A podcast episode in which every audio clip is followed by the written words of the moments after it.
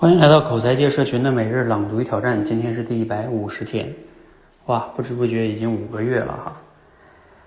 呃，今天的内容呢挺有意思的哈，说是关于一个游戏，这个游戏很简单，叫摸墙游戏。想象这样一个场景哈，我们在一间空旷的大房间里，所有人呢都被蒙上了眼睛，置身于一片黑暗之中。你可以随意的走动，也可以随意的说话，但是啊，只有取得胜利才能离开房间。那怎样才算胜利呢？游戏的规则呀，只有两条：第一，摸到墙就算胜利；二，但是啊，如果你摸到了其他人呢，那么请把你的双手搭在他人的肩膀上，跟着他走。你前面的人呢摸到了墙呢，你们也算胜利了。很简单吧？那么现在游戏开始，你可能啊先是独自一个人，在黑暗黑暗中呢奋力的去伸出双手，想要尽快的摸到墙。然后呢，其他人也是一样，突然间啊有一个人不小心摸到了你，只好把双手搭在了你的肩膀上，跟着你走，你变成了领头的人，要带领大家走向胜利。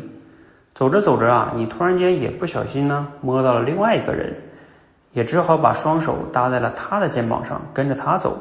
变成了跟随的人，希望能够获得胜利。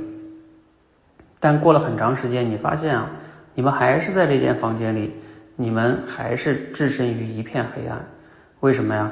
因为出现了这样一种情况：你们所有人走成了一个圈儿，就是甲摸到了乙，乙摸到了丙，丙又摸到了丁，丁又摸到了甲，啊，首尾相连了。然后呢，一直在这转圈儿，所有人都很努力，所有人呢。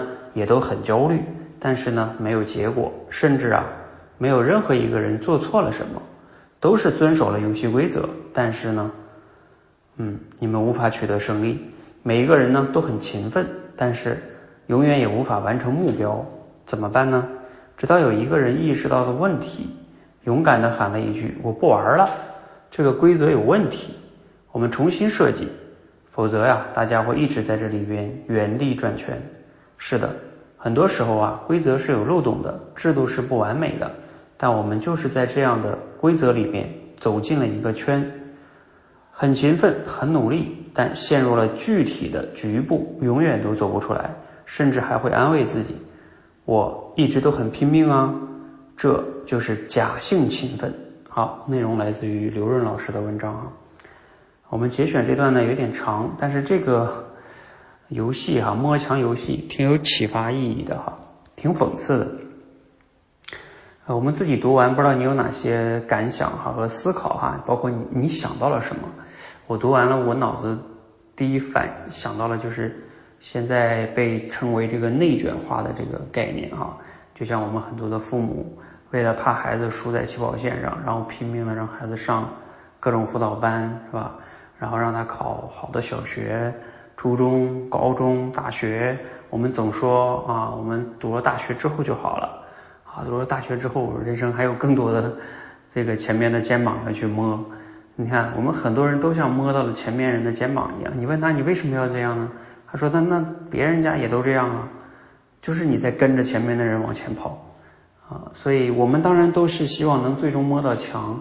但是慢慢的都是跟着人在跑了，为什么要跑？往往就已经不重要了，重要的就是要这么样去继续往前跑。所以这个就是类似于这个摸墙游戏哈，呃，我觉得这个是类似于像这样的现象，包括我们个人也是哈，我们追求想要赚更多的钱啊，做更大的公司等等等等哈，买更大的房子，你说有时候会不会也像这样一个呢？啊，你也很努力的去工作，啊，但是你人生真正的那个墙到底是什么呢？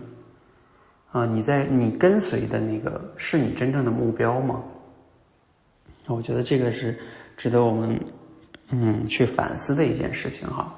我们自己能不能打破规则呢？我们到底想要的那个墙，或者说我们想要的那个生活是什么？我们最终是想要，你看他摸到墙，最终的目标是什么？是要能离开这个房间，但是我们能不能离开这个房间呢？我们最终是不是就在这个大房子里边一直转圈圈，根本到死也没有离开这个房间呢？甚至我们想要离开房间之后，想要去做什么呢？我觉得这些啊，真的值得我们好好去反思一下，我们到底想要的生活是什么？我们想要的目标是什么？啊，而不是随大溜的一直在跟随别人去追求一些你也不知道为什么要做的事情啊。虽然你也很努力，但是你这个努力啊，就是像假性努力哈。好，嗯，希望呢对你有启发哈，然后也希望大家呢和我们一起去思考一下这个话题啊，同时呢和我们每天一起持续的朗读与挑战哈，持续的输入、思考、输出，口才会变得更好。啊，这个呢我们不知不觉已经做了一百五十天，五个月哈，我们还会一直去这样做下去。好，欢迎一起和我们来做这件事情。